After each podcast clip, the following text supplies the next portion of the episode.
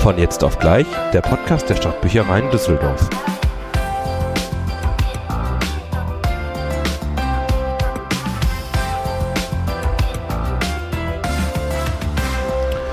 Hallo, ihr habt wieder eingeschaltet für euren absolut äh, beliebtesten und kompetentesten Bibliothekspodcast, den es, glaube ich, soweit gibt. Die Meinung habe ich mir jetzt einfach mal selber so eingeholt. Ja, absolut, als ob es einen anderen geben könnte. Ja, ihr habt für Folge 19 eingeschaltet. Schön, dass ihr wieder dabei seid. Und ähm, ich würde einfach mal direkt mit einer ganz einfachen Frage anfangen. Wie geht's dir heute, Sophia?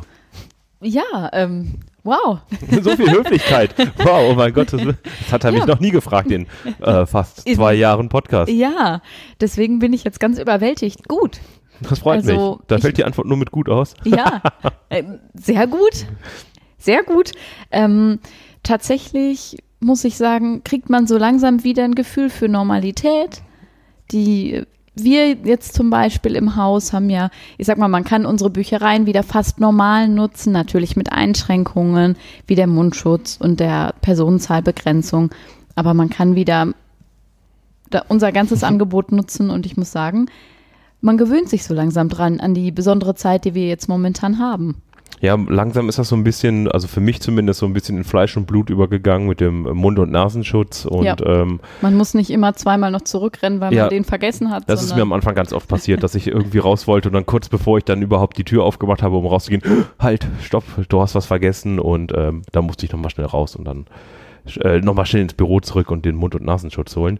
Nee, du hast da vollkommen recht. Ähm, ich finde, wir sind schon wieder was eingegroovt da. Es ist wieder auf jeden Fall schön, äh, wieder zur Verfügung zu stehen. Jetzt sind wir ja, glaube ich, schon wieder seit dem 18. Mai haben wir so angefangen mit den ersten, äh, ja. den ersten Öffnungen, wo man so ein bisschen beschränkt wieder das Angebot nutzen konnte. Mittlerweile sind wir da schon wieder viel weiter.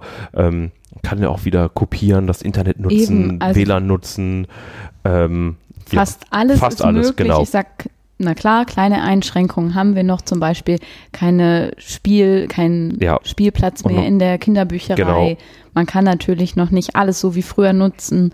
Die Plätze sind beschränkt, weil natürlich der Abstand eingehalten ja. werden muss. Aber im Großen und Ganzen finde ich, ist das Gefühl. Also sagen wir, das Hauptwerk einer Bibliothek ist äh, Absolut so fast, erfüllt. Ja, ja, okay, sagen wir, ja, absolut fast, ja, ist er, erfüllt, ihr könnt wieder kommen und das ist, glaube ich, erstmal das Schönste und äh, das tut ihr auch tatkräftig und das ist einfach schön. Ja, Geht's dir denn auch gut? Ja, mir geht's auch gut. Ja, ja, mir geht's auch gut. Äh, hab gerade äh, unsere Bestellliste gemacht. Also ihr könnt ja Medien bei uns auch bestellen, einfach per äh, über unsere Homepage, über den OPAC und ähm, könnt euch aussuchen, wohin ihr das haben wollt, in eure Lieblingsstadtteilbücherei oder auch bei uns in der Zentralbibliothek abholen. Und das habe ich gerade den ersten Anlauf gemacht und habe schon da fleißig CDs rausgesucht, Bücher rausgesucht, damit äh, die auch alle an ihr Ziel kommen. Ich finde das auch immer schön. Das Gute ist, ihr sucht euch immer tolle Sachen aus. Also unsere Leser, finde ich, haben immer gute Sachen, die vorgemerkt werden. Und dann denkt man so, ach, das haben wir ja auch alles. Super, da äh, ja, man lernt den Bestand ich mich komplett. auch mal in die Liste oder sowas. Man lernt den Kom äh, Bestand komplett kennen. Also das ist schon mal so ein Vorteil. Also man stöbert dann oder man läuft mal in Ecken, wo man vielleicht nicht so oft ist äh, und dann denkt man sich so, oh ja, hm, man lernt ja in so einem großen Haus, ist man ja nicht tagtäglich an jedem Regal. Also Nein, und wir können auch nicht jede CD ähm, und jedes Buch kennen, ja. was hier bei uns eingearbeitet wird, einfach weil es so viel auf mhm. einmal kommt. Aber es ähm. gibt Kollegen und Kolleginnen im ähm, Kreis, das kann man ja verraten, die haben da ein saugutes Gedächtnis. Ja. Äh, Gerade was auch so Musik-CDs angeht, wenn ich zu der Kollegin gehe und ich sage, ich brauche, suche die und die CD, die weiß sofort, wo das steht und das ist, äh, das ist schon wirklich cool. Finde ich auch. Da braucht man gar ja. keinen OPAC. Dafür sind unsere Fachkollegen ja, ja auch da. Das ist sehr schön. Ähm, ich würde sagen, wir springen dann direkt zum nächsten Punkt und ich, wir teasern mal so ein bisschen an, was es so heute noch in der Folge so geben wird. Wir gehen einmal, ähm, oder beziehungsweise habe ich mich mit dem Dirk verabredet, den, ja. mit dem hat Sophia sich ja schon mal bei einer Runde, komme ich nicht mehr auf den Namen, aber Autofußball äh, ja. irgendwie auf der Playstation äh, mal unterhalten und ähm, dann äh, treffe ich mich, also der wird uns ein bisschen was erzählen. Ich verrate noch nicht, worum es geht. Es geht auf jeden Fall um äh, Großes. Großes geht es. ähm, ich hoffe, ich habe da den richtigen Ausdruck gefunden. Ich denke aber, das ist ganz passend auf jeden Fall. Und dann ähm, treffe ich mich mit Simon. Ja, du bist viel ausgelastet Ja, dieses Mal. ja, ich bin, Äh, ich wollte sagen, ich bin heiß begehrt, aber ich habe die Kollegen gefragt, ob die Zeit haben, also eher andersrum. Ähm, Simon Kette ja auch schon aus dem äh, 3D-Drucker Ja. Äh, oder der euch den 3D-Druck erklärt hat. Und der erzählt mir ein bisschen, das kann ich schon ver äh, verraten, was über sein Studium. Denn der studiert nebenbei noch zu seiner Tätigkeit hier bei uns. Und ähm, ja, da erklärt er euch am besten selber, was er genau studiert, warum er studiert und wie das alles so läuft. Ja. Das ist so der grobe Matchplan für heute. ich finde, das hört sich doch ziemlich gut an, Da, oder? das finde ich auch. Das hört sich äh, vielversprechend an. Ähm, da wir aber auch nicht ganz leer aus der Nummer rausgehen wollen und euch nicht einfach nur schnöde begrüßen wollen, haben, habe ich zumindest noch zwei äh, Tipps für euch, damit ihr da auch noch was habt, damit ihr jetzt so über die Ferien vielleicht und auch schon mal, vielleicht den einen Tipp könnt ihr vielleicht schon mal so für den Herbst benutzen, wenn der ist noch nicht da, aber da erzähle ich euch gleich noch mal mehr, schon mal für den Voraus so ein bisschen was. Ja, fang doch einfach mal an, red nicht um den heißen Ja, Brei. ich hau jetzt einfach mal Hau raus. Ah, okay, raus. okay, okay. Wir wollen's hören. Ihr wollt es hören, okay. äh, mein allererster Tipp ist äh, mal wieder eine Serie, die ich persönlich nicht selber entdeckt habe, sondern auch durch Empfehlungen gehört habe äh, oder gesehen habe. Und zwar ist das die wunderschöne Serie Doc Martin. Doc nicht die Schuhe, sondern äh, die Serie heißt also Doc, Dr. Dr. Martin. Okay. Hast du es schon mal gehört? Nee, habe ich noch gar gar nicht. Hast du vielleicht schon mal beim Einstellen gesehen bei Beim den DVDs? Einstellen ja. Ja, ein grimmiger Mann auf dem Cover, also was heißt grimmig, aber der guckt relativ unentspannt, finde ich. Und ähm, Ich hätte es jetzt auch so ins Genre Krimi oder sowas eingeordnet. ja, das ist das Schöne, es ist kein Krimi. Es ist Ah. eine Serie, die, glaube ich, aktuell neun Staffeln hat. Spielt äh, wie immer in England, im, äh, besonders im Cornwall spielt es, also eine wunderschöne äh, Landschaft, bekannt aus den Rosamunde Pilcher-Verfilmungen oder dem ZDF-Sommertraumfilm, irgendwie so ein Gedöns. Aber ähm, hat damit nicht wirklich was zu tun. Es ist ähm, im Genre könnte ich dir gar nicht sagen. Warum, also was das überhaupt ist für ein Genre. Es ist kein Krimi, es ist kein Thriller, es ist kein, kein, keine wirkliche Liebesserie, es ist keine Teenie-Serie, Okay. es ist keine Fantasy-Serie, äh, Science Fiction ist es auch nicht. Ähm, Aber was ist es dann? es ist einfach eine Serie aus dem Leben, beschreiben wir es doch mal so. okay. Ähm, der Doc, also Doc, Dr. Allingham, ähm, ist ein Arzt, der aus London zurück in die alte Stadt fährt. Im, im Original, also in der Serie heißt es Port Wen. Ähm, ich glaube, die Stadt existiert wirklich so, aber unter dem Namen Port Isaac. Und äh, die kann man auch besuchen. Habe ich mir schon mal angeguckt. Äh, sehr schön auf jeden Fall. Und ähm, es geht dahin, er hat da früher mal Urlaub gemacht, bei seiner Tante gelebt als Kind und jetzt ist er zurück als praktizierender Arzt, praktisch wie so ein Landarzt da für die Stadt. Er hat aber natürlich eine extreme Abneigung diese, gegenüber dieser Stadt und ähm, er war ein erfolgreicher Chirurg in London. okay, also Ähm, er wird sozusagen in die Kleinstadt, äh, wird er, also geht er da freiwillig hin? ja, er geht so teilweise freiwillig hin, das ist so ein bisschen der Clou an der Sache. Er kann kein Blut sehen. Oh. Er war vorher erfolgreicher Chirurg und dann ist ihm bewusst geworden, auf einmal hat er den Gedanken gehabt bei einer Operation, oh mein Gott, wenn ich hier irgendwas falsch mache, dann äh, hat, war vorher mit Familie, also da er hat eine Frau, glaube ich, operiert, die hat Familie draußen gehabt, dann ist ihm das erste Mal bewusst geworden, wenn er einen Fehler macht, dann ähm, Hat das die Auswirkungen für ja, die ganze Familie? ja, und daraufhin hat er, ähm, kann er kein Blut mehr sehen.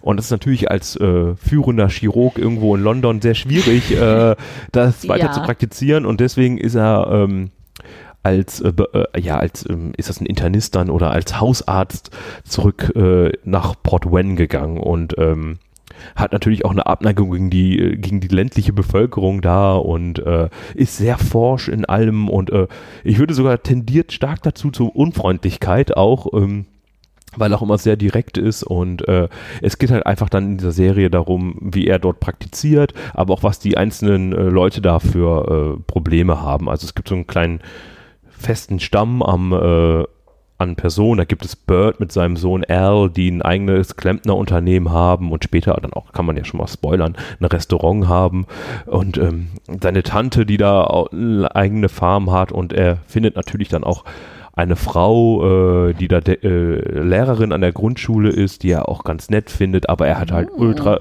also er hat halt Probleme damit, auch mal seine Gefühle klar zu kommunizieren und äh, verzwickt sich dann auch immer wieder in gewisse äh, Szenen rein. Genau, dann äh, hat er da verschiedene Fälle, die er natürlich immer, medizinische Fälle, die er lösen muss. Aber es ist eine schöne Serie, die man sich mal so angucken kann. Ich glaube, eine Staffel hat acht Folgen um den Dreh rum, geht 45 Minuten immer eine Folge. Oh. Ähm, lasst euch nicht abschrecken, wenn ihr das, die erste Folge euch anguckt. Das Intro ist fürchterlich. Also es sieht wirklich ganz schlimm aus. Also wenn ich nur das Intro gesehen hätte oder nicht wüsste, dass die Serie gut ist oder als ich einen Tipp bekommen habe, hätte ich sie wieder ausgemacht. Auch die erste Folge ist auch von der Machart nicht so schön irgendwie. Das sieht so ein bisschen oldschool gefilmt aus alles, so, wo man denkt, oh, das könnte auch so Ende der 90er sein. Ich glaube 2004 so ist die Serie in England erschienen. Aber ähm, die Machart wird besser und ähm, es ist einfach schön. Also wenn man sich so ein bisschen ins Cornwall versetzen lassen möchte und jetzt nicht wirklich so eine typische Rosamunde Pilcher-Geschichte haben möchte, ist das eine schöne Serie. Haben wir, glaube ich, bis Staffel 8 aktuell. Kann man sich, äh, muss man sich sogar, glaube ich, bestellen oder vormerken, weil die sind heiß begehrt. Ja, nicht schlecht. Also quasi hast du das Genre ja selber nochmal festgelegt auf so eine Arztserie und so ein bisschen. Ja, so ein es nennt Mischmasch irgendwie. so Sl- Slice of Life, glaube ich so. Slice ne? of Life, das ist So die offizielle Bezeichnung dafür. Weiß ich nicht, aber die. Weiß ich nicht, hast du gerade gesagt. Also, Ich kenne das so als, also mitten aus dem Leben heißt Ja. das so. Ja, cool. Also ist eine Slice of Life Serie. also wenn ihr da Lust habt, schaut da gerne mal rein. Ähm, ich bin gerade bei, ich habe gestern Staffel 5 beendet. Jetzt Oh, geht's mit Staffel 6 wann weiter. wurde es, äh, wann wurde es dir empfohlen? Ähm, also ähm, empfohlen hat es mir mein Vater und er hat es mir schon seit mehreren Monaten empfohlen, aber wie das manchmal ja so ist, ähm, ignoriert man erstmal die Empfehlungen oder Tipps von seinen Eltern und dann ist mir irgendwann mal das Material ausgegangen und ich ähm, wusste nicht, was ich gucken sollte zu Hause mit meiner Frau und dann haben wir gedacht, komm, äh, hole ich uns doch mal die erste mal. Folge und dann ha- fanden wir das beide aber auch einfach echt gut, gerade für abends, so was eigentlich so vielleicht nochmal aufwühlt, wo ich auch gerne mal abends äh, was Spannendes gucke, aber ähm, nee, so ist es dann entstanden und dann haben wir es geguckt und ich glaube im April haben wir dann irgendwann mal die erste Folge geguckt und Ja, das heißt ja auch, dass die auch, ich sag mal, Suchtpotenzial ja, hat, ich ne? musste Also, fast einen Monat ähm, Pause machen, weil ich, wie ich eben schon äh, empfohlen hatte, sich die vorzumerken, weil äh, die vo- vorgemerkt war, nächste- ausgeliehen war. Ja, da musste ja. ich mich erstmal äh, natürlich in die Reihe mit äh, reinbringen, damit ich auch mal dran bin, die gucken zu können. Hat ein bisschen gedauert, deswegen sind wir jetzt auch schnelles Tempo durchge durchgesuchtet. Sehr gut. Ja. Ja, das war mein Tipp, äh, Doc Martin. äh, Ich wiederhole es nochmal.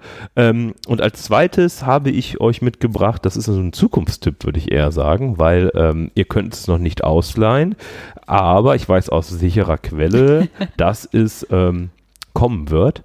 Und zwar, das ist was zum Spielen. Also ein gutes altes PS4-Spiel und ich würde sogar noch erweitern, noch ein gutes altes Point-and-Click-Adventure. Ja, aha. Also die Jüngeren unter den Zuschauern, äh, Zuhörern werden sich nicht erinnern, was ein Point-and-Click-Adventure ist, weil ich glaube, diese Spielart ist relativ selten geworden. Ja, du guckst gerade, also man muss Meinst Sophias du? Blick gerade mal deuten. Das hat ziemlich entsetzt aus, ja, ähm, in meiner Blütezeit, in meiner Jugend gab es das wie äh, Sand am Meer, Point-and-Click-Adventures. Also vielleicht sollten wir diesen Begriff einmal ganz kurz erklären, falls jemand damit überhaupt nichts anfangen kann. Ja, besser ist das. Ja, also ähm, Point-and-Click-Adventure ist eine Spielart, wo ihr eine Figur steuert, die durch eine Geschichte praktisch läuft. Und ihr müsst Sachen sammeln, die dann miteinander kombinieren, irgendwo einsetzen, mit Leuten sprechen, um an Informationen zu kommen, um zu wissen, was ihr tun müsst. Genau. Ja. Oh, wir haben gerade eine einen Gong, wir machen kurz Pause.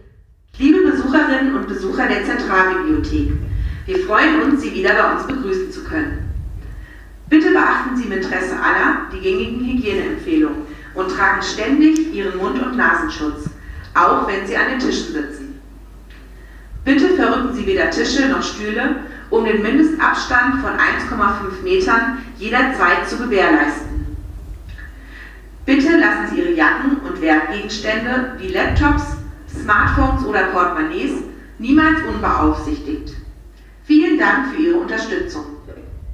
Falls ihr euch, äh, falls ihr gerade den Gong mithören konntet, das war unsere Kollegin Nadine, bekannt aus dem Plattenteller, die unsere stündliche Durchsage macht, äh, wie man hier äh, die Bibliothek nutzen kann mit den äh, paar Einschränkungen, die wir haben. Aber zurück zum Point-and-Click-Adventure. Genau. Ähm, ja, Meist auch eine Geschichte, die rätselbasiert ist. Also Ja, oft ist geht es ja. ja. um ein Rätsel und ich glaube, Ja. der Klassiker ist so, also was, woher ich das auch kenne, ist Baphomets Fluch. Ich weiß nicht, ob dir das noch ja, was das sagt. ist ja so ein uralt Ding. Da gibt es ja, Ja, genau. glaube ich, Teil 7 oder 8. Ja, da gibt es auch x Remakes von und ich glaube, da war so der, der, die große Zeit der Point-and-Click-Adventure. Ja, ich gehe nochmal, ja, ich weiß nicht genau, wann der erste Teil rausgekommen ist, in welchem Jahr ungefähr. Äh, zumindest vergleiche ich immer die Hochzeit, ist Anfang der 90er.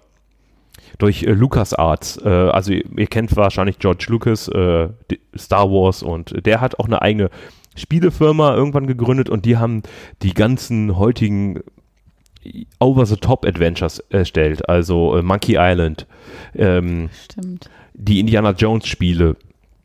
Das sind so die richtig großen, ich weiß gar nicht, ob Day of Tentacle auch von dem ist. Day of Tentacle erkläre ich euch später ein anderes Mal. Das kann man einen eigenen Podcast drüber machen. Ein ja, wunderschönes wirklich. Spiel. Aber ich wollte ja auch nur mal kurz, oder wir wollten euch mal ganz kurz Point-and-Click-Adventure erkennen. Also es geht immer um eine schöne Geschichte und ich spiele diese Spiele am liebsten, wenn die so einen Comic-Stil haben. Wenn die Figuren gezeichnet sind, gibt es meistens auch eine schöne Hintergrundmusik und die Dialoge sind in der Regel sehr witzig und manchmal sind die Spiele auch etwas äh, exzentrisch oder verrückt auch. Genau, und es geht ja vor allem mehr um den Inhalt des Spiels, also ja. weniger darum zu laufen ja. oder irgendwas zu tun. Man genau. kann seine Figur ja auch nicht äh, in dem Sinne steuern, dass sie springen kann ja, oder genau, es ist kein, es ist kein, ähm, wie nennt man Jump das? Immer? Ja, und auch kein Rollenspiel so gesehen. Äh, es ist einfach, ihr habt eine feste Figur und ihr erlebt praktisch mit der eine Geschichte. Ja.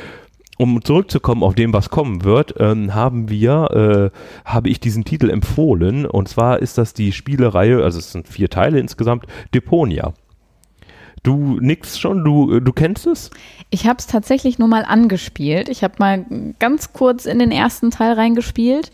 Aber wenn ich das richtig im Kopf habe, ist das mm, vom, ist das Fantasy oder Sci-Fi? Ich weiß nicht, eine andere Welt auf ja. jeden Fall. Und ähm, da erlebt der Held ist es auf jeden Fall, das ja, weiß Rufus. ich. Rufus, Rufus sehr gut, ja. sein Abenteuer und muss irgendwas wieder ja. gerade biegen oder die Welt retten. Genau, aber das macht er eigentlich nicht, weil er das will, sondern weil er da irgendwie muss, weil er ein schlechtes Gewissen bekommt. Science Fiction trifft das, glaube ich, schon gut. Zukunft, Science Fiction, irgendwie sowas. Ähm, der lebt auf einem Planeten namens Deponia. Es ist ein reiner Müllplanet. Ähm, der besteht einfach nur aus Müll. Und es gibt ähm, einen anderen Ort Elysium. Ich glaube, das kommt auch irgendwie aus der griechischen Mythologie oder griechische ja. Sage, glaube ich. Ähm, da leben dann praktisch die Menschen, ähm, die nicht auf dem Müllplaneten leben müssen, sondern die leben dort eher im Luxus. Und er hat halt das große Ziel, dorthin zu kommen oder dahin zu fliegen und baut die verschiedensten ähm, ja, Transportmöglichkeiten, aber eigentlich setzt er immer alles nur in Brand und zerstört alles. Und ähm, in dem Adventure geht es halt am Anfang darum, äh, dass er was baut, damit er da hinkommen kann. Und dann, ähm, das ist aber nur die allererste Szene. Und die, das Hauptspiel dreht sich eigentlich darum im ersten Teil, dass er ähm, auf einem dieser Hochboote ähm, dann eine ein Mädchen trifft, was, äh, wo er sich direkt natürlich auch äh, verguckt. Ja. Die äh, rettet er dann, aber sie fällt praktisch von diesem Hochboot und landet dann mitten in Deponia in seinem Heimatdorf und äh, er muss dann gucken, dass er sie da wieder irgendwie wegbekommt. Und das ist so der erste Teil des Spiels und da decken sich noch ganz viele Intrigen auf und äh, geht bis Teil 4, den spiele ich aktuell noch. Und äh, bis jetzt kann ich euch sagen, wer da mal wieder Lust drauf hat, ähm, sobald es hier verfügbar sein soll, leitet, leitet es euch aus und spielt einfach eine Runde. Ja. Ja. Ich glaube, das reicht so kurz und knapp zum Anteasern, damit ihr wisst, worauf ihr euch einstellen könnt, wenn es dann, sobald es in den Regalen ist, gebe ich da nochmal eine kurze Info zu, dass ihr es ausleihen könnt. Finde ich gut. Ja. Sehr schön. Hattest du noch was mit vorbereitet? Oder äh, was, was ich wollte mitgebracht sagen. Natürlich sind wir vorbereitet. Ja, das wäre ja auch was, wenn nicht. Ähm, ja, ich habe noch ein PlayStation-Spiel, was ich aktuell gerade spiele. Das kann ich ja mal kurz anreißen. Mhm. Das ähm, kommt von Atlus und das nennt sich Persona 5. Ist der fünfte Teil einer ziemlich langen Reihe von Persona-Spielen. Und das ist so ein typisches, man nennt den das Genre Japano-RPG, also ein japanisches Rollenspiel. Es ist aber ein bisschen anders. Also ich muss jetzt mal mit anderen Spielen vergleichen. Wer jetzt gar keine Ahnung hat, ähm, muss es sonst zur Not einfach mal nachlesen. ähm, aber es ist jetzt nicht ähm, rundenbasiertes Kämpfen wie zum Beispiel bei Final Fantasy, sondern eine Mischung daraus. Also du bist ähm, ein Junge, der auch am Anfang kannst du den normal benennen, die Hauptfigur, und du wachst auf und wirst, ähm, bist in einem Verhörraum und wirst von der Polizei äh, nicht gerade freundlich behandelt, weil du hast am Anfang so eine Szene gesehen, wo du als Dieb quasi, um es mal ganz kurz zu machen, geschnappt wurdest. Okay. So, und die wollen jetzt rausfinden, wie ist das passiert? Und dann springst du aus diesem, aus dieser Gefängniszelle oder dem Verhörraum in die Vergangenheit und musst dich quasi an die Geschichte erinnern, was passiert ist, wie es dazu kam. Und dann fängt das ganze Spiel erst an. Ah, okay. So. Und du bist ein Highschool-Schüler, der eine verrückte App auf sein Handy bekommen hat, mit der er Menschen ändern kann, die ein, wie kann ich das richtig ausdrücken, die ein, im Spiel wird es genannt, ähm, äh, ich sag mal, schlechtes Verlangen haben. Also zum Beispiel ist ein Lehrer an der Schule, der ein Basketballteam hat und das sehr schlecht behandelt. Und Kern des Spiels ist es im Grunde, in diese Nebendimension zu reisen und diese falsche, sein falsches Ich zu zerstören, damit er wieder zu dem Menschen wird, der er war Okay. und nicht mehr dieses Böse tut und das ähm, Team zum Beispiel schlecht behandelt. Okay, das hört sich ordentlich kompliziert an, wenn ich das sagen darf. Ja, es ist nicht so leicht zu erklären für jemanden, der, glaube ich, gar nichts davon weiß. Aber es ist sehr spannend gemacht. Du hast ein Zeitlimit. Das heißt, du kannst nicht einfach nur machen, was du willst. Und viele Sachen, also du hast einerseits Kampfsequenzen, wo du zum Beispiel in diesem, man, es nennt sich Palast bist, um den, sag ich mal, wieder zu seinem alten Ich zu bringen. Und du hast aber auch Sequenzen, wo du einfach Tage verbringst, um Werte zu verbessern, damit du zum Beispiel besser mit Leuten reden kannst. Ah, okay, muss man sich aufwerten dann. Genau, und das passiert zum Beispiel, wenn du lernst, dann wirst du auch besser in der Schule und das hat dann natürlich auch wieder Auswirkungen darauf. Oder wenn du dann Schach spielen gehst mit jemandem, dann wirst du, äh, ich glaube, das ist auch was für die Schlauheit, aber du kannst dann auch zu jemandem gehen, der reden, redet und dann wirst du besser in Konversation und alles mögliche. Also es ist ein sehr großes Spiel. Einziger kleiner Haken ist, es ist aktuell auf Englisch zu spielen. Ah, okay. Das heißt, Aber man mit ja. Übersetzung oder äh, gibt es einen es gibt einen englischen Untertitel. Okay, ja, da wäre ich schon mal raus. Man kann es auf Japanisch oder Englisch spielen. Erst in der neuesten Version gibt es wohl eine Übersetzung. ah, okay. Aber die haben wir leider noch nicht. Ja, vielleicht kommt die ja noch. Ja.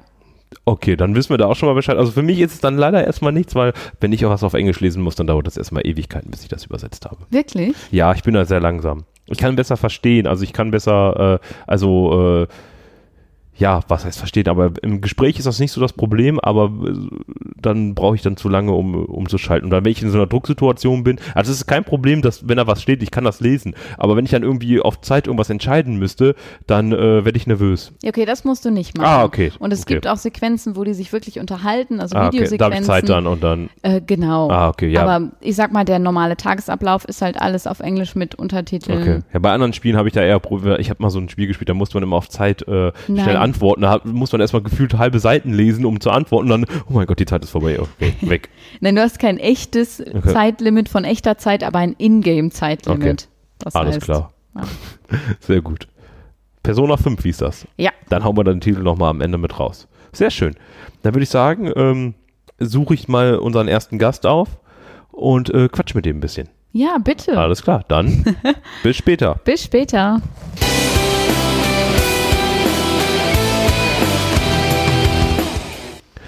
Wie versprochen bin ich jetzt einmal wieder hochgewandert und bin mal in die EDV gegangen, denn ich habe euch ja noch den Simon versprochen. IT-Koordination heißen wir. IT, okay, da fährt er mir, okay, ja, okay, habe ich verstanden. IT-Koordination. Ähm, schön, dass ich da sein darf, Simon. Gerne. Aber ich komme heute nicht mit einem technischen Problem oder mit einer Frage oder ähm, mit, ähm, ja, sonst irgendwelchen Problemen, wie ich sonst immer zu dir kommen würde. Ähm, und zwar, du studierst Richtig. und arbeitest hier Ja. und bist Fachangestellter für Medien und Information. auch. Richtig. Wie können wir das in einen Kontext oder wie können wir das zusammenbauen? Äh, ja, also ich habe, vielleicht fange ich ganz vorne an, ich habe nach meinem Abi Zivildienst gemacht, danach wusste ich nicht, was ich tun soll, habe deshalb Germanistik und Pädagogik studiert, was ich dann irgendwann abgebrochen habe und hatte dann das Glück hier ähm, äh, bei den Stadtbüchereien einen Ausbildungsplatz zu bekommen, eben für äh, Fachangestellter für Medien- und Informationsdienste, Fachrichtung Bibliothek. Oh, Ja, ja. Das passt in keine Spalte, wenn eine Versicherung Fami, oder Fami Bibel. Und ähm, dann ähm, bin ich dann nach meiner Ausbildung, habe ich erst in der Zweigsteller gearbeitet und mich dann hier in die ähm, IT-Koordination beworben äh, und habe irgendwann mal überlegt, den ähm, Fachwirt. Fachwirt, genau, danke, ja, jetzt- jetzt gibt's ja, genau, den gab's, den habe ich mal überlegt zu machen, habe dann nachgefragt in der Direktion, aber da wurde mir dann gesagt, nee, den gibt's nicht mehr oder der findet nicht so oft statt, weil nicht genug Leute äh, sich dafür anmelden und ähm, das wurde, ja, und irgendwann ist das wohl zum äh, Chef, also zu Dr. Kamp durchgedrungen und der hat dann vorgeschlagen, studieren Sie doch. Ähm, wir machen irgendwie das möglich, dass Sie das nebenher machen, den Bachelor. Ähm, das ist tatsächlich in, in Hannover möglich und in Potsdam den nebenher zu machen, aber das war mir zu weit weg, ähm, weil es eben auch sehr viele Präsenzphasen gibt und ich dann irgendwo in Hannover auch noch eine zweite Wohnung haben müsste. Ähm, und ähm, in Köln mache ich das, in Köln ist es rein theoretisch ein Hauptstudium, äh, also ein, ein hauptsächliches Studium, auch wenn es viele gibt, die nebenher arbeiten, aber ich kriege hier von den Stadtbüchereien Düsseldorf äh, beziehungsweise von der Stadt Freistellungstage, die ich dafür verwenden kann, zur Uni zu gehen. Beziehungsweise jetzt zurzeit in Zoom-Sitzungen zu sitzen. Und dann kannst du da richtig mit äh, dein Stu also dein Abschluss. Du studierst genau, genau äh, vielleicht ähm, kannst du das ganz nochmal. normaler, das ist ein Bachelor of Arts, der heißt, der Studiengang heißt äh, Bibliothek und digitale Kommunikation. Ähm, das, was früher halt Bibliothekswesen war. Genau. Also äh, ein bisschen sich, neuer. der Inhalt hat sich ein bisschen geändert und dann haben sie auch den Namen geändert. Äh, also wie gesagt, ein ganz normaler Bachelor, der dauert in diesem Fall sieben Semester, weil eine lange Praxisphase mit drin ist. Ja, ich muss jetzt eben meine Zeit so ein bisschen aufteilen zwischen meinem Job hier, der rein theoretisch immer noch 39 Stunden die Woche ist, ähm, und eben der Uni und beziehungsweise der TH. Und ähm, aber das klappt relativ gut mit den ähm, Freistellungstagen und ich habe auch den, oder halt, ich mache das so, ich, es gibt keine Anwesenheitspflicht in den meisten Kursen. Das heißt, ähm, wenn ich mich gut genug damit fühle, das alles nachzuarbeiten oder im Zweifel auch schon ein bisschen was darüber weiß, gehe ich halt nicht hin. Ja, du hast ja schon, äh, du hast ja eben gesagt, schon die Ausbildung ja gemacht zum Fachangestellten. Da nehme ich an, hast du schon mal die eh die ersten vielleicht im, grundlegenden Informationen schon und äh, kannst vielleicht in einigen Sachen schon darauf aufbauen. Ja, also praktisch bin ich natürlich den, den Studenten, die halt frisch von der, von der, äh, aus der Schule kommen, irgendwie voraus, natürlich. Ähm, wir haben auch mehrere andere ähm, Leute mit der FAMI-Ausbildung, die, die da studieren. Äh, und mehrere haben auch schon irgendwas anderes gemacht. Also es sind nicht alle frisch von, von der aus nach dem Abi jetzt dabei. Ähm, auch wenn es da natürlich, ich sag mal, die Hälfte wahrscheinlich ist. Okay. Ist aber wahrscheinlich, oder ich stelle es mir vor, dass es wahrscheinlich selten ist, dass das unter deinen äh, Kolomit äh, ich kann das Wort so schlecht aussprechen. Kommilitonen. Ja, danke schön. Mitstudierenden. Mitstudierende ähm, we wahrscheinlich wenig dabei sind, die parallel noch äh, als Fami in Ähm. ihrer Bibliothek arbeiten, das studieren oder Ich glaube, also soweit ich weiß, sind wir fünf oder sechs mit der Ausbildung und ähm, drei oder vier von uns arbeiten in der Bibliothek und eine arbeitet in, als, also als Studentenjob als äh, Fachangestellte in der Hochschulbibliothek Hm. direkt Ah, okay. an der TH Köln. das passt natürlich auch ganz gut. Also seid ihr so ein bisschen, also es ist schon was Besonderes nebenbei genau, noch. also äh, ich glaube, ich bin auch der Einzige, der keine Stunden reduziert hat, aber eben weil ich das Glück habe, diese ähm, Regelung zu haben mit wirst dem- du gut unterstützt dann. Genau, also vielleicht zu der Regelung nochmal. Ich habe für die etwa 200 Freistellungstage für sieben Semester, die muss ich mir selber aufteilen. Ähm, werde dafür aber weiter bezahlt, als hätte ich einen, ähm, ja, einen ganz normalen 39-Stunden-Job hier und musste dann aber auch unterschreiben oder mich verpflichten, danach drei Jahre hier zu bleiben. Ja, ja Also so eine Win-Win-Situation Genau, dann. also die, ja, wollte ich eh, aber Ja. die Stadt hat, äh, muss natürlich, wenn sie eben investiert, will, hat sie das Interesse natürlich, irgendwas zurückzubekommen. Selbstverständlich, ja. Und ähm, wie sie, vielleicht kannst du mal so ganz kurz beschreiben, so wie sieht da so ein typischer Tag in der Uni irgendwie aus, wenn, wenn du hingehen kannst. Ja, also, Aktuell äh, hast ja, ja, also jetzt sagen wir, in meinem ersten Semester war Covid ja noch zum Glück kein großes Thema. Ähm, da sind wir, oder da bin ich dann im Zweifel von zu Hause oder eben von hier aus hingefahren. Das ist in der Kölner Südstadt.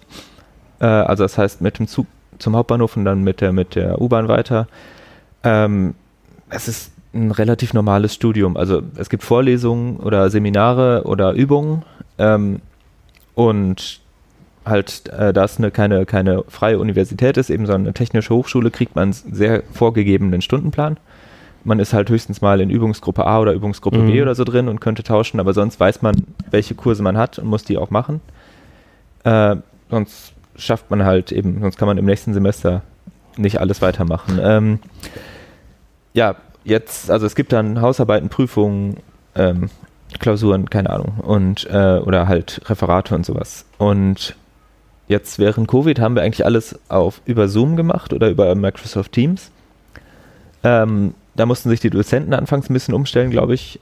aber halt, ähm, es hat relativ gut geklappt, denke ich. Es gab wenig technische Probleme. Das ist schon mal gut. Äh, es gibt mehrere Plattformen, über die dann halt äh, Unterrichtsmaterialien verteilt wurden oder wo man auch Prüfungen machen konnte. Ähm, Referate wurden auch über Zoom gehalten.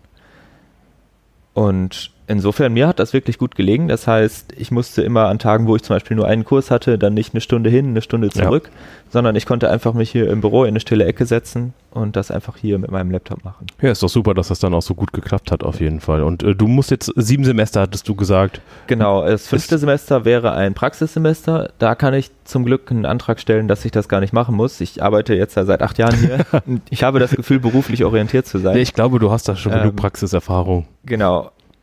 Ja, jetzt muss ich halt mal sehen, wie das die nächsten Semester weitergeht. Ich glaube, fürs nächste, für mein drittes Semester haben die gesagt, die wollen die Vorlesungszeit einen Monat nach hinten verschieben, also erst im November anfangen. Ähm, ja, das ist jetzt in so, ja, keine Ahnung, ob das was bringt. Wahrscheinlich werden die Beschränkungen weiter da Mhm. sein. Äh, die werden allerdings äh, weiter digital unterrichten. Ich glaube, bis auf ganz paar Ausnahmen. Die wollen halt gestaffelt in kleinen Gruppen anscheinend Leute auch mal wieder zurück in die TH bringen. Und ich muss auf jeden Fall selber auch noch irgendwann hin und mein Studienticket halt erneuern lassen. Ja, okay. das ist die Hauptsache. Also man kann es halt auch ausdrucken, aber man kriegt auch so eine Karte, ähm, Okay. die man halt innerhalb von Köln dann benutzen soll. Und die muss ich mir auf jeden Fall erneuern Okay. lassen. Ah, ja. Da hast du noch einiges vor, nehme ich mal an. Ja, klar, ne, also neben den Also Semestern, es hört neben den fünf Semestern, die ich noch machen muss, Ja. ja. Also es ist ein bisschen, es kann stressig sein zu manchen Zeiten, also vor allem jetzt in der Prüfungsphase, wo, ähm, wenn ich dann Kurse habe, lernen muss und ähm, es hier gerade rund geht auf der Arbeit, das ist stressig. Aber ansonsten komme ich ganz gut durch. Ich habe mal so ein bisschen rumgerechnet. Ich kann mir ähm, ja also immer um die 20 freie Tage etwa nehmen ähm, pro Semester.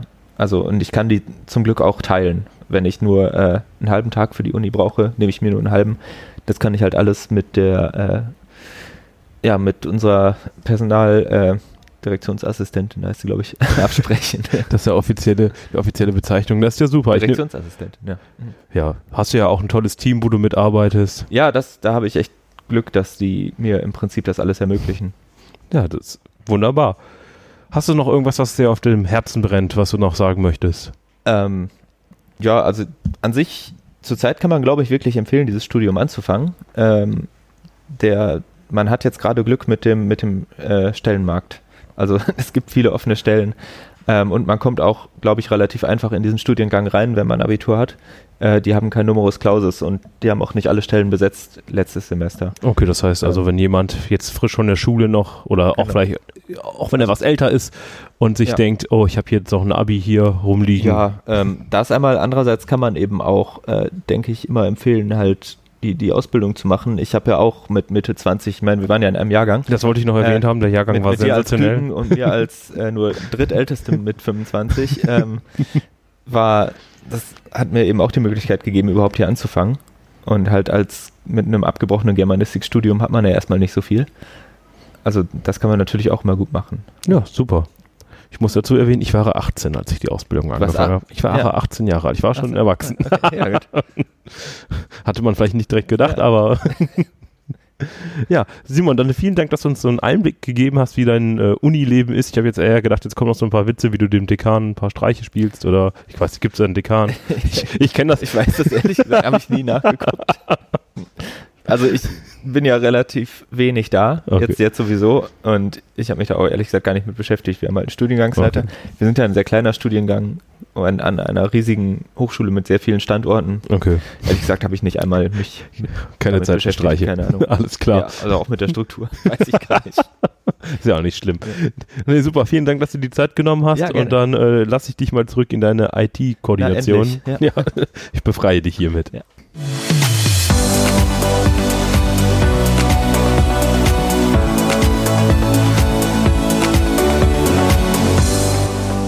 Dirk, ich habe ein Problem. Ich will unbedingt ein Buch haben, was wir hier nicht bei uns haben. Nicht in der Stadtteilbücherei, nicht in der Zentralbibliothek. Was kann ich tun? Gar kein Problem. Wir bestellen das Ganze und dann beschaffen wir es aus einer anderen Bibliothek. Denn du bist ja heute hier in der Fernleihe, in der vielleicht kleinsten Filiale, die wir noch haben, eine Zweigstelle, über die fast keiner spricht. denn wir ähm, beschaffen Bücher aus anderen Bibliotheken für unsere Leserinnen und Leser. Das war schon mal sensationell. Also wir haben diesen Dialog vorher nicht äh, geprobt. Also ich hatte nur angekündigt, wie wir starten. Genau wie der Dirk schon gesagt hat. Also erstmal herzlich willkommen und schon mal jetzt ein Dankeschön, dass du dir die Zeit nimmst Sehr, und sehr ähm, wie du schon selber gesagt hast, gerade die Fernleihe etwas näher bringst. Also die kleinste Filiale, die wir so gesehen haben. Und ähm, ich würde sagen, wir starten einfach mal damit, dass du einfach mal kurz erklärst für äh, die Zuh Zuhörer da draußen, die gar nicht wissen, was Fernleihe überhaupt ist. Genau, also ähm, viele unserer oder einige unserer Leserinnen und Leser ähm, haben so ein ähnliches Problem hin und wieder, wie du das gerade beschrieben hast. Es gibt Bücher, die man ähm, gerne hätte, die wir nicht haben. Wir haben ja so ein bisschen den Auftrag, äh, vor allem auch allgemeingültige äh, Werke da zu haben, jetzt nichts zu Spezielles und wir haben durchaus sehr interessierte äh, Düsseldorferinnen und Düsseldorfer, die sich für Spezialthemen interessieren, sei es in der Medizin, in der Musik haben wir einige ähm, oder auch in der Kunst ähm, oder der Geschichte äh, die tatsächlich dann auch sehr alte Werke äh, zum Beispiel auch haben äh, möchten. Aber auch vielleicht den einen oder anderen Roman, der uns durchs Raster gegangen ist oder äh, sozusagen der letzte Band einer Fantasy-Reihe, die schon vergriffen ist und äh, so nicht mehr von uns auch nachgekauft werden kann. Die leihen wir aus anderen Bibliotheken in vor allem Deutschland, aber auch weltweit, wenn es sein muss. Also international ist da auch möglich. Wir äh, machen alles für unsere Kunden, was irgendwie denen zugute Im Rahmen kommt. des äh, Legalen.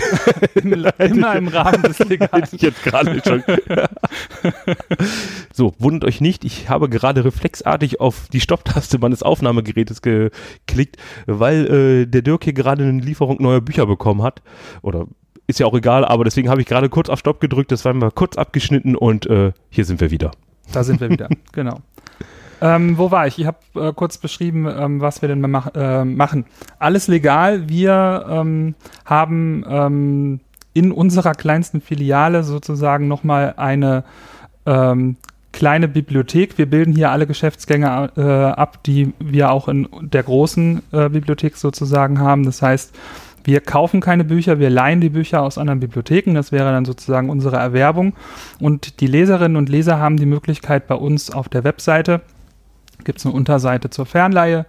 Ähm, dort gibt es dann ein Portal, wo man eine Suche machen kann, auch außerhalb unserer Bestände. Also äh, das sind äh, vor allem auch wissenschaftliche Bibliotheken, die dort ähm, verzeichnet sind, aber auch alle größeren öffentlichen Bibliotheken in ganz Deutschland.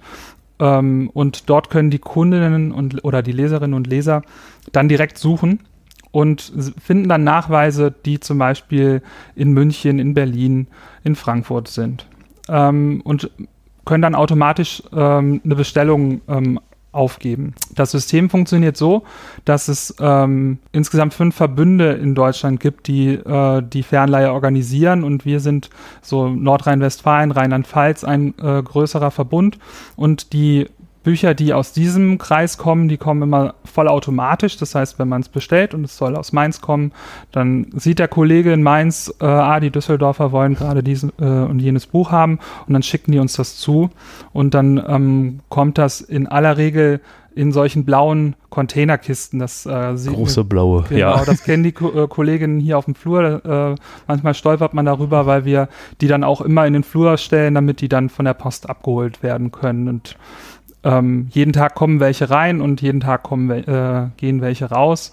Und das ist der ganz normale Austausch ähm, hier bei uns in der Fernleihe. Wenn der äh, Kollege in Mainz also sozusagen das Buch zu uns geschickt haben, dann machen wir eine äh, Kurzaufnahme, katalogisieren also auch, ähm, stellen das bereit und schicken es dann, wenn der Leser in einer unserer Zweigstellen äh, das Buch haben möchte, schicken wir das mit der Hauspost dann ähm, für einen Tag später sozusagen in die andere Zweigstelle.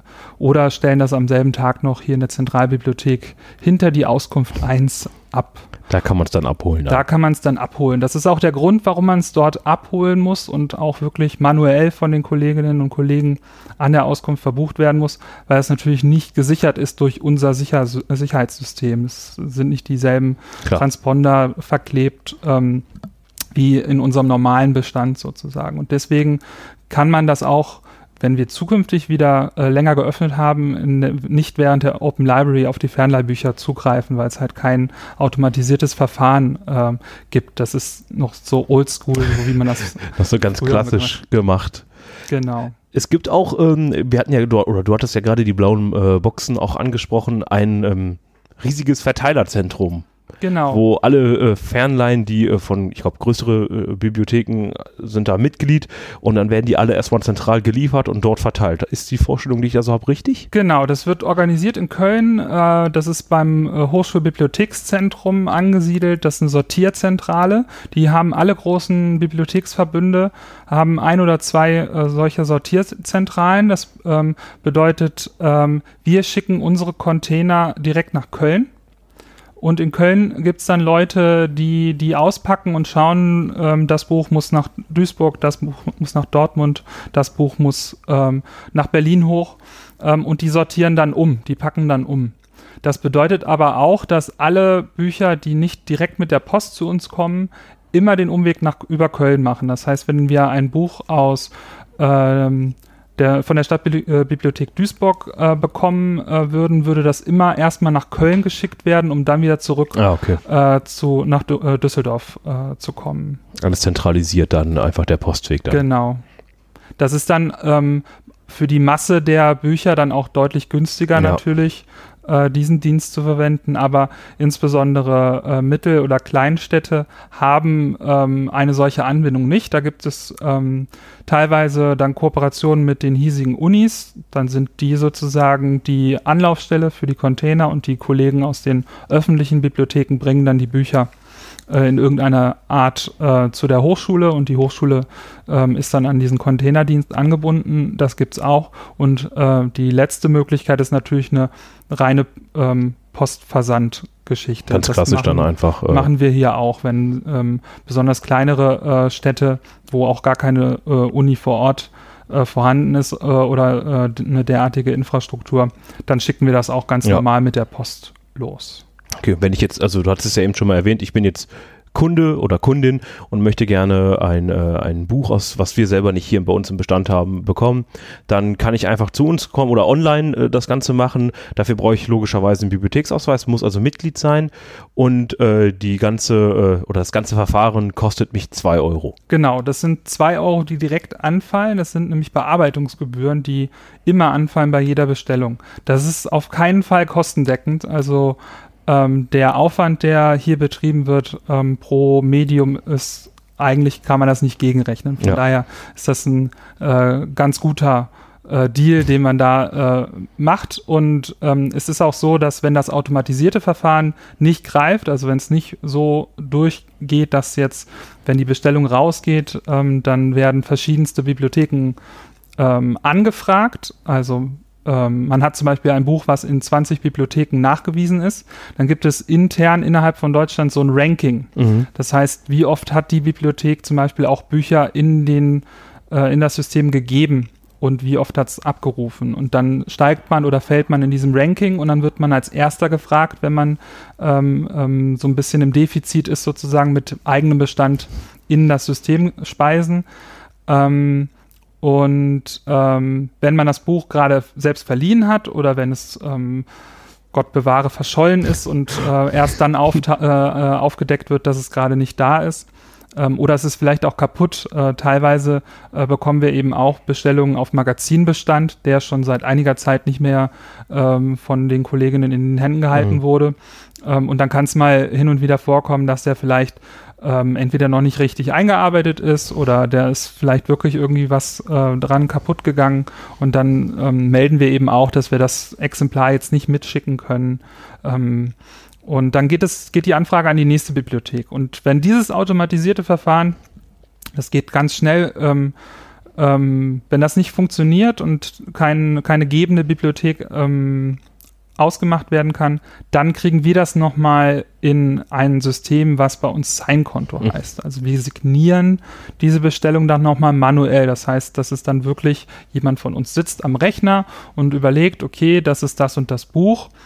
Wo könnte man das be äh, beschaffen? Teilweise ähm, passiert das auch, wenn man die den Titel vielleicht ein wenig anders formuliert hat oder der Name des Autoren ähm, in unseren Systemen anders hinterlegt sind. Das kann je nachdem, wenn da einige Akzente drin sind. Ähm, wir haben teilweise Bestellungen aus ähm, ähm, im polnischsprachigen Bereich Mhm. oder im russischen. Da kann das schon mal passieren, dass man ähm, bei der beim phonetischen Schreiben ähm, da vielleicht mal ein Fehlerchen einbaut. Und dann kriegen wir das, äh, kriegen wir die Bestellung nochmal, wir überprüfen dann nochmal, ist das wirklich ein Titel, den wir ausmachen können? Ist es eindeutig? Gab es da nur einen Zeichendreher ähm, oder ähm, müssen wir nochmal nachfragen, was der Kunde eigentlich sucht? Ähm, ähm, man kann auch Aufsätze zum Beispiel bei uns äh, beschaffen und da muss man auch genau wissen, in welcher Zeitschrift das ist. Also wenn man genau weiß, das war ein äh, Heft aus, von 1967, äh, Ausgabe 3, äh, auf Seite 20 bis 26 ist das ein vollautomatisiertes Verfahren mittlerweile. Die großen äh, Universitätsbibliotheken haben ähm, den Großteil ihrer Bestände digitalisiert. Aus, technischen, aus technischer Sicht können die dann also mit der Bestellung automatisch den Aufsatz digital zu uns schicken. Wir müssen den dann hier immer einmal ausdrucken, weil Okay. wir ähm, rechtlich daran äh, gebunden sind. Ähm, wir dürfen halt keine Raubkopien sozusagen weiter, äh, äh, weitergeben. Die Kopie, die uns zugesandt wird, muss die einzige sein, die sozusagen äh, weitergeteilt wird. Da werden auch Lizenzen bezahlt für. Ähm, wir drucken das dann hier aus und dann, dann können wir es dem Kunden zur Verfügung stellen. Ähm, jetzt habe ich mich, glaube ich, ein wenig Alles gut. Ich, ich habe nur mitbekommen, also ihr müsst wirklich, also ich habe nur mitbekommen, also ihr müsst doch, ähm, wenn es nicht automatisiert läuft, Genau. ist da also echt noch viel Recherchearbeit hinter. Also es ist nicht mal eben, ach, ich bestelle mal hier eben, wie du eben schon sagtest, da ist es viel Aufwand dahinter. Und äh, ja, Aufsätze ist ja auch nochmal immer sehr beliebt dann. Äh, also man hat praktisch Zugriff auf das gesamte gedruckte ähm, ja, gedruckte, was es in Deutschland so gibt, aber selbst international äh, kann man bei euch ja dann auch, also über, über euch bestellen dann auch. Also, Genau, also wir würden dann wirklich erstmal versuchen, das in Deutschland zu beschaffen, weil Ja. das dann halt schon so ein, Auto, also ein bestimmtes System gibt, was gut funktioniert und wo wir die Bestellung dann auch schnell abwickeln können. Äh, wir suchen aber dann auch wochenlang, also äh, auch wenn es bestimmte ähm, Medien nur sehr selten gibt, kann es mal sein, dass es dann vielleicht auch in der anderen Bibliothek ausgeliehen ist oder wir rufen dann bei den Kolleginnen an und sagen, hier äh, gibt es jemand, der hat großes Interesse daran, äh, können wir das dann vielleicht bekommen und die überlegen sich dann vielleicht auch Bestände freizugeben, die normalerweise nicht ähm, in die Fernleihe gegeben werden.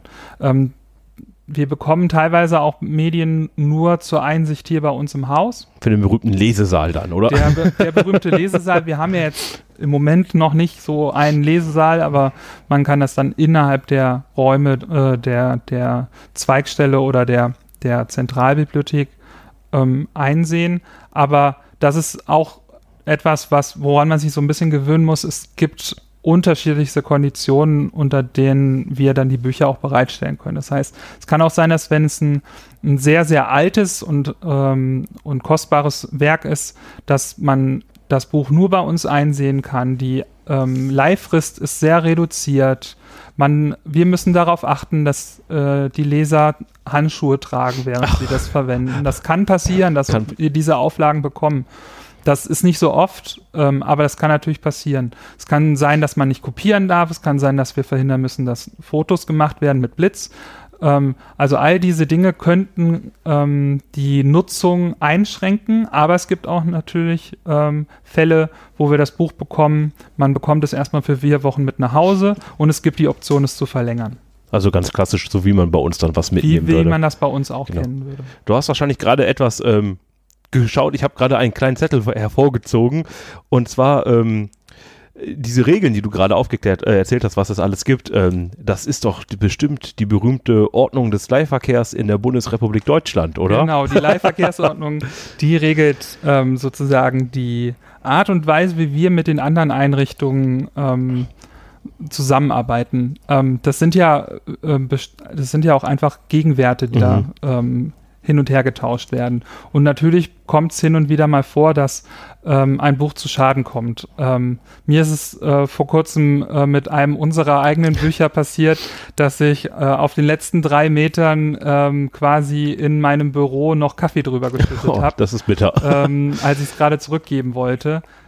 das ist, ist kein Beinbruch, da findet man immer eine, möglich eine Lösung und eine Möglichkeit, aber es ist natürlich ähm, dann nochmal ein bisschen schwieriger, je nachdem, wo dann die Kolleginnen oder Kollegen sitzen mit ihrer äh, Bibliothek und wenn es dann auch wirklich ein sehr wertvolles, äh, äh, ein sehr wertvoller Band war, dann könnte es dann auch mal ein, ein höherer ähm, ja, Ersatz ja. Ähm, anfallen. Ähm, und deswegen gibt es halt bestimmte Werke, die nur sehr restriktiv an uns geschickt werden. Also wo man wirklich sehr viele Auflagen bekommt. Das ist dann alles über äh, die Leihverkehrsordnung dann. Äh da ist das dann sozusagen drin geregelt, aber das regelt sozusagen ähm, alles, was wir mit den anderen Bibliotheken sozusagen abwickeln, mit, mit welchen Konditionen wir grundsätzlich rechnen dürfen. Also solange die Bibliothek nicht aus ähm, äh, aussagt, ähm, es muss verkürzt äh, ausgeliefert oder bitte, man bittet, wir bitten uns ja immer gegenseitig, ähm, wir bitten um, um eine verkürzte Leihfrist und solche Sachen,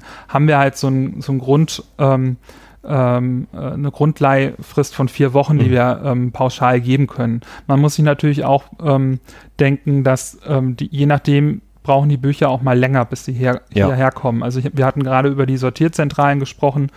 Ähm, wenn da mal eine Verwechslung äh, passiert und das kommt dann ähm, aus Berlin erstmal bis nach München über mehrere Sortierzentralen und in München fällt erst auf, dass man sich äh, vertan hat und das muss aber eigentlich über Köln nach Düsseldorf, dann kann es auch mal sein, dass so ein, so ein Buch eine Weile unterwegs ist. Das kann ich mir gut vorstellen, ja. Genau. Hattest du denn ähm, schon mal, sag mal, ein Buch, was oder ein Medium, was aus irgendwas Exotischem, Internationalen gekommen ist? Oder ist, ist es eher selten? Äh aber ja. Du sagtest ja eben schon, ihr, also ihr recherchiert teilweise mehrere Wochen für einen Titel dann, um den aus Deutschland bekommen zu können. Aber irgendwann ist da da wahrscheinlich auch mal Schluss und äh genau. Also normalerweise machen wir es so, dass wir ähm, die äh, Bestellung erstmal annehmen. Wenn äh, man kann auch eine freie Bestellung machen, das heißt, es ist keine Bestellung, die auf ein nachgewiesenes mhm. Werk schließt, also wo schon klar ist, dass es zumindest in einer Bibliothek nachgewiesen sein müsste in Deutschland. Ähm, und in solchen Fällen schauen wir dann erstmal, können wir vielleicht auch Bestände finden, die erstmal nicht für die Fernleihe freigegeben mhm. sind. Dann würden wir da nochmal bei den Kolleginnen nachhaken ähm, und so ein bisschen ähm, darum bitten, dass das vielleicht geht. Ähm, wenn das alles nicht klappt, schauen wir dann weltweit. Da gibt es ähm, verschiedene Rechercheoberflächen ähm, für uns, wo wir dann in anderen Ländern auch äh, suchen können. Da würden wir natürlich erst, also im primär vor allem erstmal im deutschsprachigen Raum mhm. ähm, schauen, ähm, weil die ähnliche Verfahren ähm, anwenden wie wir. Und dann geht es aber sozusagen auch wirklich weiter. Also wir hatten ähm, in den letzten zwei Wochen zwei Bestellungen, äh, die wir in Krakau lösen oh. konnten. Das ist so ein internationales ähm, Kulturinstitut gewesen, eine äh, Spezialbibliothek und ähm, ähm, das ging äh, wunderbar. Wir hatten den äh, Kolleginnen geschrieben und äh, die haben uns dann eine digitale Kopie geschickt. Ähm, weil ne, in solchen Zeiten wie jetzt, Pandemie, das bedeutet auch für uns eine Riesenumstellung. Ja. Es gibt einige Bibliotheken, die haben komplett geschlossen, die sind gar nicht für die Öffentlichkeit zugänglich. Automatisierte Verfahren sind im Moment deaktiviert. Ähm, und im Moment ist es deutlich mehr Aufwand, ähm, auch bei Bibliotheken zu leihen, die normalerweise in diesem System mit, mitlaufen. Das heißt, wir haben dann einige E-Mail-Anfragen, einige Telefonate am Tag, die wir dann führen. Und ähm, in Polen ist es äh, wohl auch so, dass im Moment sehr viele geschlossen sind ähm, und auch ähm, man jetzt äh, möglichst darauf verzichtet, Sachen rumzuschicken. Und das ging da in den beiden Fällen immer um ähm, sehr kurze Texte ähm, und die Kolleginnen haben sich dann tatsächlich die Mühe gemacht und haben äh, das einmal komplett äh, gescannt. Ähm, und uns dann zur Verfügung gestellt. Das ist ja schon mal, also wenn man sich das mal so vorstellt, äh, international dann Kontakt und mit anderen Bibliotheken, das ist äh, das ist schon eine Hausnummer auf jeden Fall, finde ich. Ja, also es ist jetzt nicht so, dass wir jeden Tag äh, mhm. solche Bestellungen haben. Und wie gesagt, viele Dinge können wir auch tatsächlich in Deutschland lösen, weil es gibt natürlich äh, an den Universitätsbibliotheken immer bestimmte ähm, äh, Spezialsammlungen ähm, äh, in der Anglizistik oder so, ähm, wo wir dann auch englischsprachige oder eben Romanistik, ähm, solche Sprachen, ähm, einige Werke auch finden können. Ähm, das sind dann schon sehr spezielle Anfragen. Ähm, aber wir versuchen das ähm, und wir versuchen das auch über einen sehr langen Zeitraum. Das liegt dann teilweise daran, dass wir dann auch ähm, wirklich, wenn wir eine E-Mail schreiben und wir kriegen dann erst keine Rückmeldung, dann eine Woche später nochmal nachhaken, auch mal versuchen, ähm, dort zu telefonieren.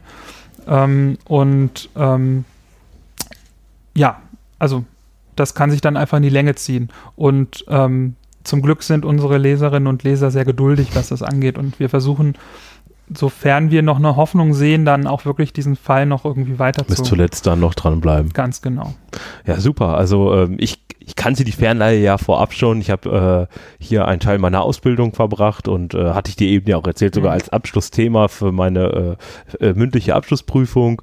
Und äh, ich habe ja auch viel mitgenommen und ähm, ist noch mal so ein bisschen Nostalgie, wenn man nochmal in das Büro zurückkommt. Äh, hier, das kann man ja so sagen, es gibt wahnsinnig viel Verpackungsmaterial, einfach weil ihr auch viel einpacken müsst so am Tag. Und ähm, hatte ich dir eben auch mal kurz in unserem Vorabgespräch geschildert, dass ich meine Fähigkeiten, was das Geschenke einpacken hier gesteigert habe, Ja. von 0 auf 1 ungefähr, so von der Skala, äh, kann, äh, habe ich hier, äh, also ich habe nicht nur das hier gelernt natürlich, also äh, ich habe ja wahnsinnig viel gelernt, einfach weil das so ein komplexes Thema halt auch ist und einfach, äh, wenn man mal drüber nachdenkt, man hat die Möglichkeit einfach äh, wirklich deutschlandweit oder so auf jeden Fall NRW-weit Medien sich zukommen zu lassen, die wir selber nicht haben. Wir haben schon sehr viel, aber ähm, kann man hier einfach immer mal wieder einfach eine Fernleihe tätigen.